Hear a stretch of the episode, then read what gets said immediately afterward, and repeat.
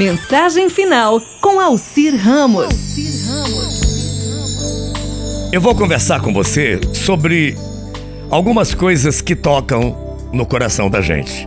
Nome: Jesus Cristo. Graduação: Filho de Deus.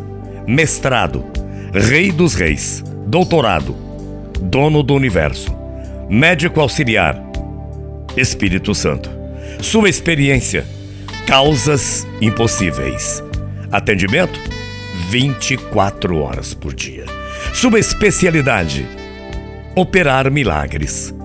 Seu instrumento: simplesmente a fé. Seu favor: a graça. Não publicou o livro, mas é a parte mais importante do mais vendido neste mundo, que é a Bíblia. Doenças que cura, todas.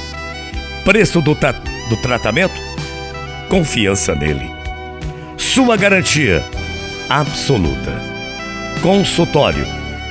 Seu coração. Que esse médico te visite hoje.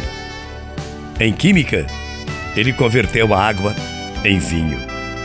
Em biologia, nasceu sem a concepção normal. Em física, desmentiu a lei da gravidade quando andou sobre as águas e subiu aos céus. Em economia, ele refutou a lei da matemática ao alimentar 5 mil pessoas com somente cinco pães e dois peixes. E ainda fazer sobrar 12 cestos cheios de pães e peixes. Em medicina, curou os enfermos e os cegos sem administrar nenhuma dose de medicamento. Essa história é contada antes dele e depois dele, porque ele é o princípio e também o fim. Ele foi chamado maravilhoso, conselheiro, o príncipe da paz, o rei dos reis e senhor dos senhores. Na Bíblia diz que ninguém vem ao Pai senão por ele. Ele é o único caminho. O homem maior da história ele não tinha servos e, no entanto, o chamavam de Senhor. Não tinha nenhum grau de estudo e, no entanto, chamavam de mestre. Não tinha medicamentos, mas era chamado médico dos médicos. Ele não tinha exército, mas os reis temiam.